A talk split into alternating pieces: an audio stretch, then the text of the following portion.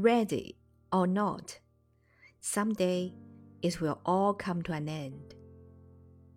There will be no more sunrises, no days, no hours or minutes. All the things you collected, whether treasured or forgotten, will pass to someone else. Your wealth, fame, and temporal power will shrivel to irrelevance. It will not matter what you owned or what you were owed. Your grudges, resentments, frustrations, and jealousies will finally disappear.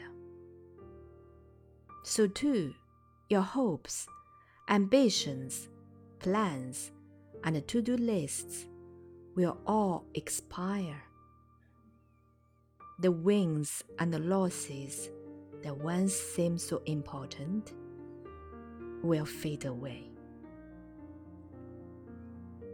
It won't matter where you came from or on what side of the tracks you lived. It won't matter whether you were beautiful or brilliant.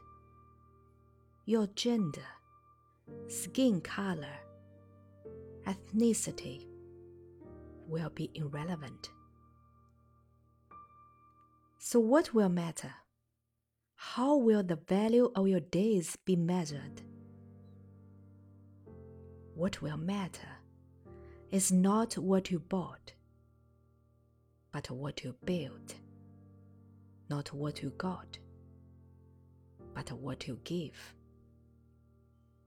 What will matter is not your success, but your significance. What will matter is not what you learned, but what you taught. What will matter is not your competence, but your character. What will matter is not how many people you knew, but how many will feel a lasting loss when you are gone. What will matter is not your memories, but the memories of those who loved you. Living a life that matters doesn't happen by accident.